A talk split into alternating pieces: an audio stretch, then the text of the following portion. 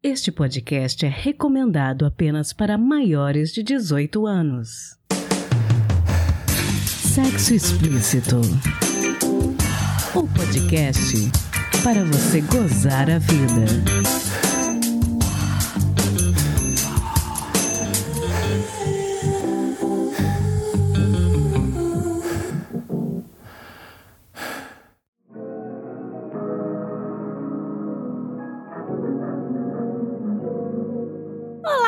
Taradinhas, tudo bem com vocês? Aqui quem fala é Priscila Armani e esse é o Sexo Explícito, podcast que quer abordar todos os assuntos relacionados à sexualidade humana. Será que a gente consegue fazer isso? É muita coisa, né? No episódio de hoje, uma conversa bastante franca sobre a chamada varíola dos macacos, com a médica infectologista Ana Helena Germoglio. Essa varíola tem assustado bastante as pessoas, mas ainda sabemos pouco sobre como ela está se espalhando pelo Brasil. Então, eu decidi tirar algumas dúvidas a respeito disso, principalmente depois que a Organização Mundial de Saúde recomendou que homens que fazem sexo com homens tomassem mais cuidado com a doença, o que não faz sentido para mim, já que a varíola não é uma infecção sexualmente transmissível. Por que, então, essa recomendação tão estranha? Vamos descobrir. Mas antes da entrevista, aquele aviso de sempre: se possível, não ouça esse episódio pelo aplicativo musical Verdinho. E se você for nosso ouvinte pelo YouTube, eu agradeço imensamente se puder se inscrever no nosso canal Sexo Explícito Podcast e deixar o seu like. Beleza? Então, bora pro episódio?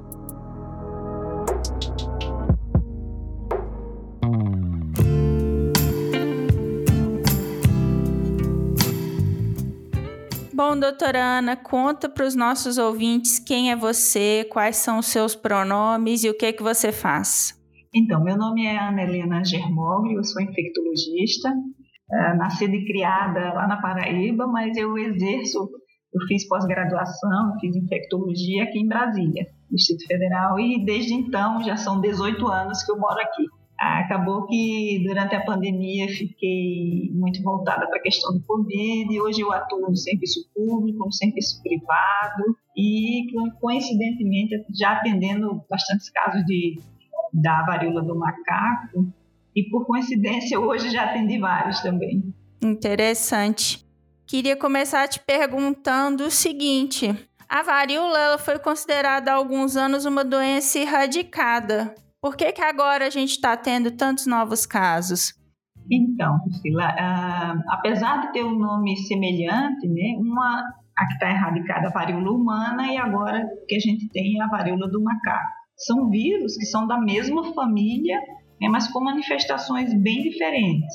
A que a gente tem erradicada é a varíola humana, agora a gente tem a varíola do macaco, que ela foi diagnosticada pela primeira vez em 1946 depois tivemos o primeiro caso em humanos na década de 70 e ficamos tendo pequenos surtos de casos aglomerados ao longo dos anos. Mas é uma doença que era endêmica, ou seja, era localizada em alguns países da África, principalmente na África Ocidental, né, e agora que ela vem disseminando no mundo. É, mas a varíola humana, graças a Deus, ainda é considerada uma doença sob controle e sem registro de novos casos. Apenas tem um nome semelhante, mas com manifestações completamente diferentes.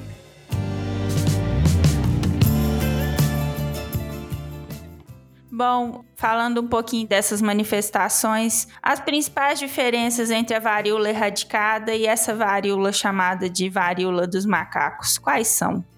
É, aquela que é considerada erradicada, a varíola humana, costumava cursar com febre, mal-estar, dor no corpo, inúmeras lesões pelo corpo. Se alguém tiver curiosidade, faz uma busca aí na internet e vê como as lesões eram um pouco mais diferentes. O paciente costumava evoluir para a forma grave da doença, né? com infecção secundária na pele, com sangramento, com encefalite, que é a infecção do sistema nervoso. E essa agora, a varíola do macaco, ela tem a manifestação também de pele, essas lesões, manifestações de febre, mal-estar, dor no corpo, mas com uma intensidade muito menor do que a gente encontrava na varíola humana.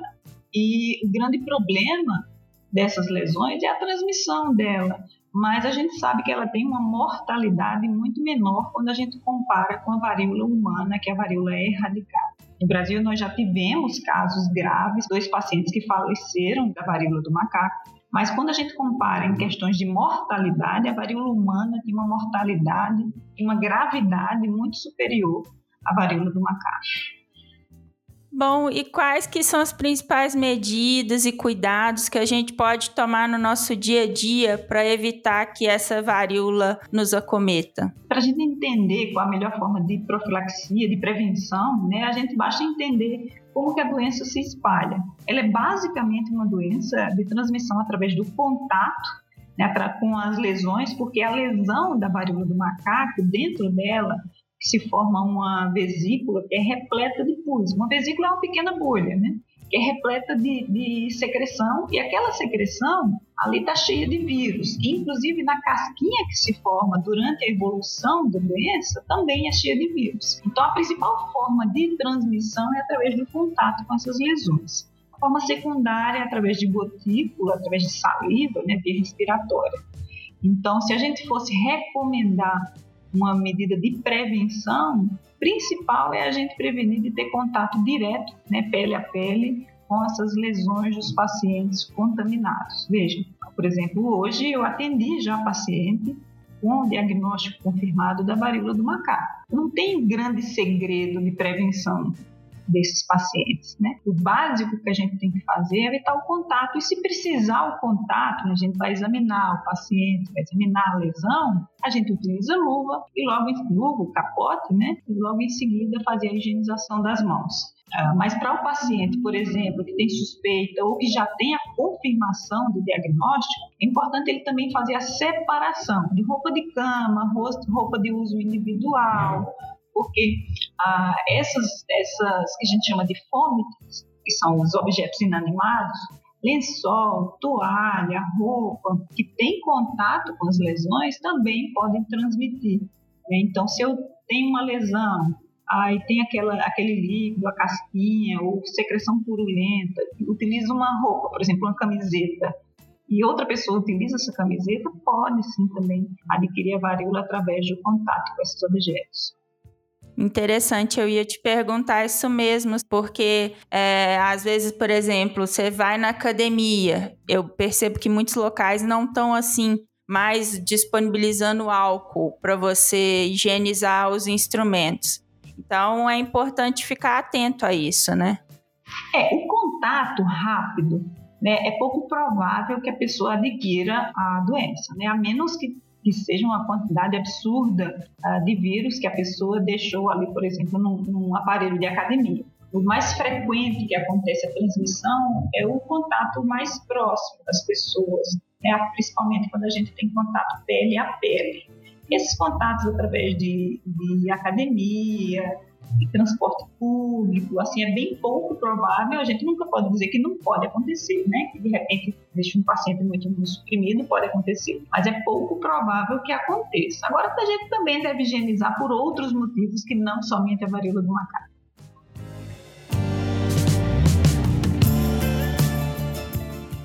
Por que, que a população brasileira ainda não tem perspectiva de ser vacinada contra essa nova varíola? A vacina que a gente utiliza para a varíola, não, ela, ela não tem uma grande disponibilidade, né? E, infelizmente, a nossa gestão está um pouco atrasada nessa negociação. O governo conseguiu negociar 50 mil doses de vacina é, mas sabendo que é uma vacina de dose dupla, no máximo a gente vai ter que conseguir imunizar é, 25 mil pessoas. Os países que já estão vacinando amplamente seus pacientes, eles têm uma curva de evolução de casos, para nós é muito bonita. Né? A partir do início da, da vacinação das pessoas que tiveram contato, por exemplo, dos indivíduos que foram a, a, selecionados para imunizar, a gente vê uma, uma, uma queda importante da quantidade de casos novos. E isso faz com que a, é assim que a gente consegue controlar essas doenças que são imunopreveníveis. Então, infelizmente, a nossa gestão está bem atrasada nessa chegada de vacina. Né? A Anvisa já autorizou a importação das doses, mas mesmo assim 50 mil doses é somente a ponta de um problema muito grande que a gente tem para resolver. O que a gente sempre fala né, para para os colegas, para os próprios pacientes, que apesar de ser uma doença de, de gravidade muito pequena quando a gente compara com outras, a varíola humana, a varíola a, Covid, inicialmente, mas é uma doença que gera muito sofrimento para o paciente. Infecção secundária, dor, dependendo da localidade onde é a lesão. E às vezes o paciente precisa internar justamente para fazer o, o, a manutenção de medicamentos para dor, né? porque gera muito sofrimento para o paciente. Então, é, esse tipo de, de problema né?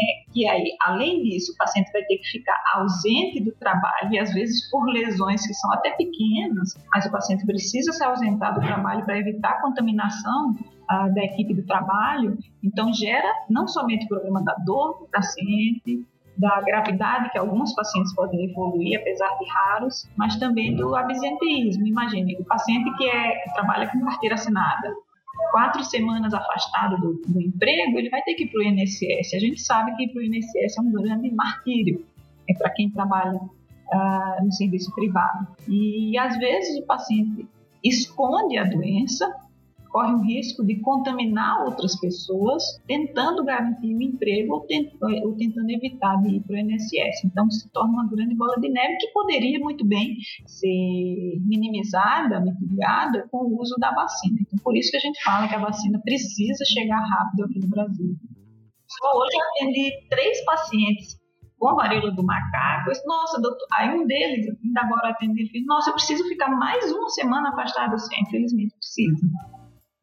É uma questão complicada, porque até mesmo na questão da Covid, a gente observou muito isso, né? Primeiramente eram 14 dias, aí se investigou mais sobre a doença. Aí hoje em dia, quem tem Covid, às vezes não consegue afastamento de dois dias, dependendo. É, mas pelo menos na, na Covid, o paciente não vai para o INSS. A gente sabe hoje que quem precisa ir para o INSS é um, é um grande calvário né, para o paciente. Então, ele prefere, às vezes, esconder a doença, correr o risco de contaminar outras pessoas em casa do trabalho, do que ir para o INSS. Né? E também tem o medo de perder o emprego. Imagina, paciente que está recém-contratado fica quatro semanas fora do emprego. Então, para ele, isso aí é muito inviável. É muito complicado mesmo. A OMS deu uma declaração há alguns meses pedindo que homens que fazem sexo com homens evitem ter muitos parceiros e considerando eles uma população de risco. Por que que isso aconteceu se essa varíola dos macacos não é transmitida sexualmente? É, a gente sabe que não é e não deve ser considerada uma infecção que é somente sexualmente transmissível. Ela é também né, sexualmente transmissível, mas não pelo ato sexual em si. Porque a gente entende que durante o ato sexual, né, durante, nas preliminares, enfim, é, as pessoas vão ter um contato muito intenso pele a pele. E isso é o princípio básico da transmissão da varíola do macaco. Uma vez que eu tenho uma lesão e outra pessoa tem um contato comigo, por exemplo, pele a pele, seja nas preliminares, seja durante o ato sexual, seja no sexo oral, no sexo vaginal, no sexo anal, enfim tanto faz, né? mas desde que haja um contato pele a pele, onde tenha uma lesão, isso faz com que haja a, a, transmissão muito mais fácil do que outro tipo de contato, um contato eventual, por exemplo, porque a fricção faz com que a lesão estoure e aí, dentro da lesão, eu tenho um monte de vírus e aí fica muito fácil de contaminar outras pessoas. Essa declaração da OMS, infelizmente, às vezes gera um pouco de preconceito, estigma, principalmente na população de homens que fazem sexo com homens né, porque a gente sabe que é uma doença que é prevalente nessa população, mas que não é somente dessa população. Tanto é que a gente tem crianças, tem gestantes, profissionais de saúde que têm a diagnóstico já de varíola do macaco. Então a gente não deve tornar a varíola do macaco uma doença estigmatizada, como aconteceu com o HIV na década de 80. Os pacientes tinham vergonha do diagnóstico, iam quase que uma, um carimbo na testa do paciente que ele era promíscuo. Mas sim, a gente sabe que é uma doença que hoje, uma grande quantidade de casos nos homens que fazem sexo com homens. Então a gente recomenda, né, não para abstinência sexual, porque não é uma, uma infecção sexualmente transmissível, mas que uma vez que você vá ter relação sexual, é que a pessoa não tenha pudor de avaliar o parceiro, que a pessoa não tenha a vergonha de se autoavaliar, de ter lesão e também que tenha consciência de que se tiver lesão, mesmo que não seja confirmada, mas que for suspeita, que a pessoa faça a, a, a sua prevenção, que faça a testagem, que evite contato com outras pessoas, até você ter o diagnóstico de certeza se é ou se não é a varíola. Bom, queria te perguntar se você acha que existem riscos reais de uma nova pandemia. Como você acha que vai se dar o número de casos e o contágio dessa varíola em território brasileiro? Então, é uma doença que tem, assim, durante a pandemia da Covid, né, no, no, início da pandemia, foi muito falado o que a gente chama de RT. RT é a taxa de transmissão. Então, se a gente colocar o RT, que é essa taxa de transmissão da varíola, o macaco ele, é, ele, tem um RT muito baixo, né? então é pouco provável que tenha essa explosão de casos como a gente viu na questão da Covid bem pouco provável, né? Porque a, trans, a, transmissibilidade é baixa, diferente também da varíola humana, diferente do sarampo, da rubéola, de outras doenças que são transmissíveis, doenças infecto-contagiosas que não são transmissíveis assim. Né? Então é pouco provável que a gente tenha esse boom de casos como a gente teve na Covid, de a gente ter uma pandemia. Mas os casos eles devem ter a pequenos surtos, né? Como a gente vem tendo. Então a gente tem agora no Brasil, em outros países, até que haja um controle, e esse controle vai ser através da vacinação. Uma vez que a gente tem iniciado a imunização da população, e isso vários países já mostram, quando começa a imunizar, a curva de casos ela começa a regredir. E é aí que a gente consegue estagnar é, é, esse surto. Mas é muito pouco provável que a gente tenha uma pandemia, da mesma forma como nós tivemos com o Covid. Mas é claro, por se tratar de uma doença viral, a gente já aprendeu também com a Covid que pode existir variantes e a gente não sabe como uma variante vai se comportar até que ela apareça toda doença viral ela pode estar sujeito a acontecer isso, mas até pela forma de transmissão, pela taxa de transmissibilidade e pelo tipo de vírus, é bem pouco provável que a gente tenha uma explosão de casos como tivemos na Covid.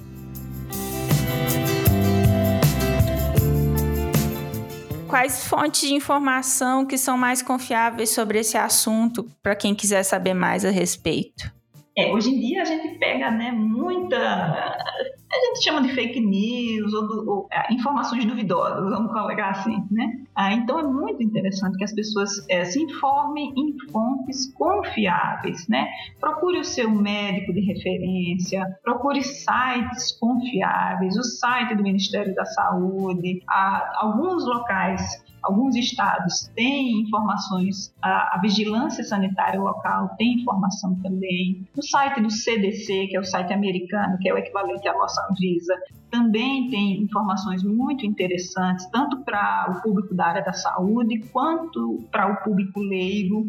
Então, quem tiver condições também é interessante acessar, mas nunca buscar informações, principalmente aquelas informações que a gente recebe aleatoriamente do WhatsApp, porque eu também recebo constantemente, né? Essas informações do WhatsApp que alguém se dá o trabalho, perde tempo de escrever informações que são mentirosas, a gente sabe que são, e que somente visam espalhar o pânico para a população. Então, assim, não, não existe nenhum motivo para a gente entrar em pânico por conta disso. A única coisa que a gente deve é respeitar, dar à doença o devido respeito que ela merece. Né? Então, tratar com seriedade, procurar o seu médico de confiança. Se você não tem, hoje no Brasil já tem várias salas que são destinadas exclusivas ao atendimento de pacientes com suspeita da varíola do macaco.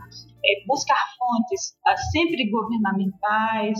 É, a fonte do CDC é excelente apenas é em inglês, quem tiver um pouco de dificuldade, mas coloca no tradutor do, da internet também ajuda bastante. Mas duvide bastante dessas informações que levam pânico e que a gente recebe, costuma receber rotineiramente através do WhatsApp. Bom, doutora, qual conselho você daria para pessoas que talvez suspeitem estar doentes? Não existe a fórmula mágica. Né? O que você tem que fazer é você ir no, no médico, você vai no posto para fazer o exame. O exame é bem simples, é o exame que se chama PCR, uma técnica muito semelhante ao PCR para COVID, que todo mundo já está careca de saber, né? Então, é o exame de PCR para monkeypox ou PCR para varíola do macaco. Então, teve suspeita, imediatamente a gente precisa procurar uma unidade de saúde, seja no serviço público ou no serviço privado, para fazer a coleta. Hoje os serviços públicos eles já têm locais de coleta selecionados para fazer isso no Brasil inteiro. E algumas unidades de serviço privado, alguns laboratórios, de serviço privado também já fazem o PCR. Né? Então, teve suspeita, não tem fórmula mágica. Não adianta colocar nada em cima. Às vezes o paciente coloca pomada, passa álcool. Então, hoje eu atendi paciente que passou álcool na lesão. A única coisa que vai fazer é piorar a lesão e gerar mais dor para o paciente. Então, teve suspeita, procura o serviço de atendimento médico e faz a coleta do PCR. Enquanto não tiver o resultado do diagnóstico, o paciente precisa ficar em isolamento, precisa fazer a precaução. Não existe fórmula mágica, não existe pomadinha que vai sarar do além, né? não existe nada de colocar café, álcool, nada, nada dessas gororobas que o paciente que o pessoal inventa, né? A única solução para confirmar o diagnóstico é fazer o exame de PCR na lesão.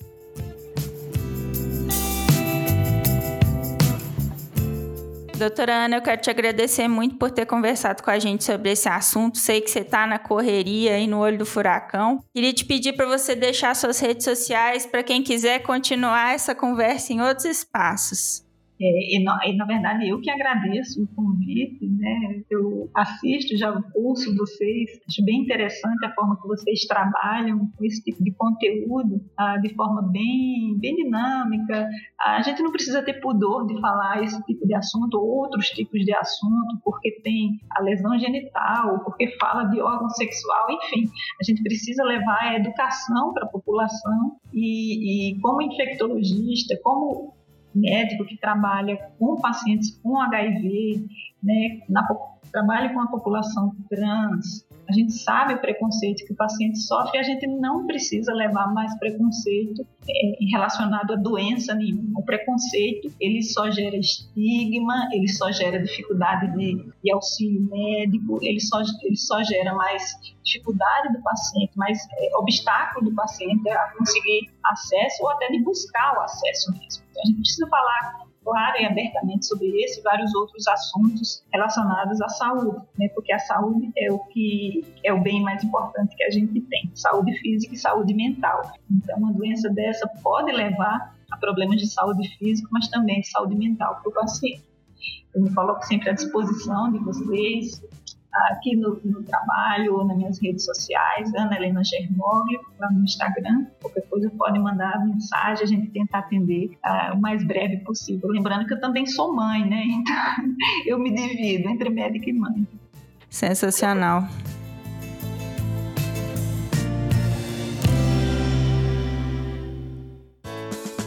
Se toca.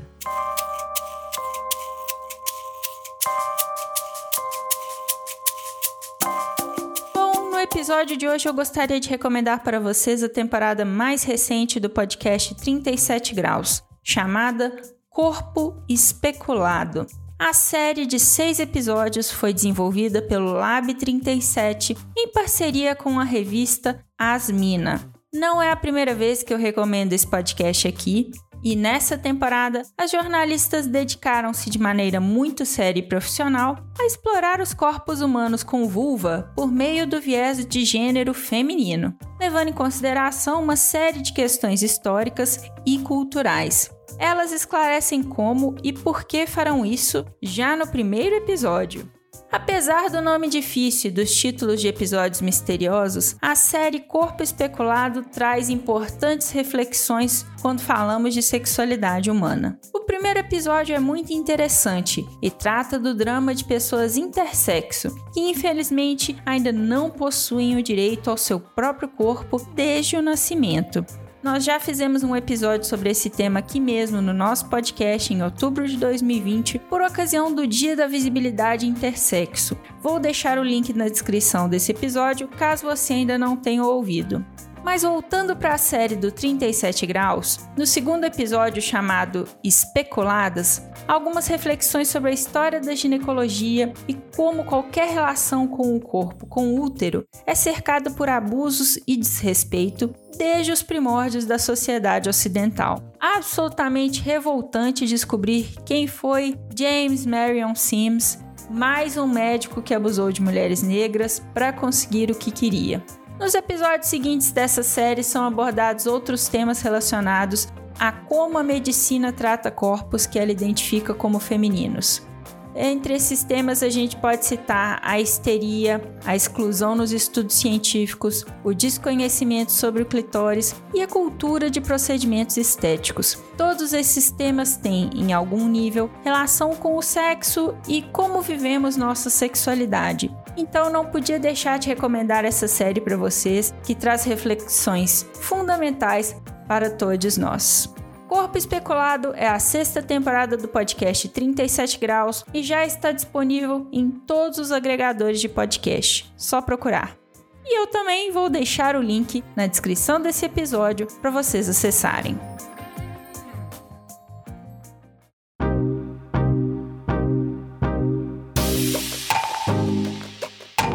Este foi mais um episódio do podcast Sexo Explícito. Foi bom para você? Lembrando que todas as informações sobre esse e os demais episódios estão em sexoexplicitopodcast.com.br. Nosso site é o melhor lugar para você ouvir o nosso podcast. Pedimos a você que, se possível, não ouça o sexo explícito pelo aplicativo Verdinho. E este programa foi editado pela Voz Ativa Produções, produtora de audiovisual independente de protagonismo preto, feminino e LGBTQIA+. Conheça mais no Instagram, VozAtivaProd. Quer ser meu contribuinte? Você tem duas opções pelo nosso apoia-se em apoia.se barra sexo explícito podcast, pelo Pix do podcast, que é também o nosso e-mail de contato, sexoexplicitopodcast.gmail.com. Este episódio não seria possível sem os meus contribuintes do mês de setembro, André Santos, Beatriz Fuji, Conto Sexo Livre, Dri Cabanelas, Edgar Egawa, Leonardo Barbosa, Magnum Leno e Rogério Oliveira.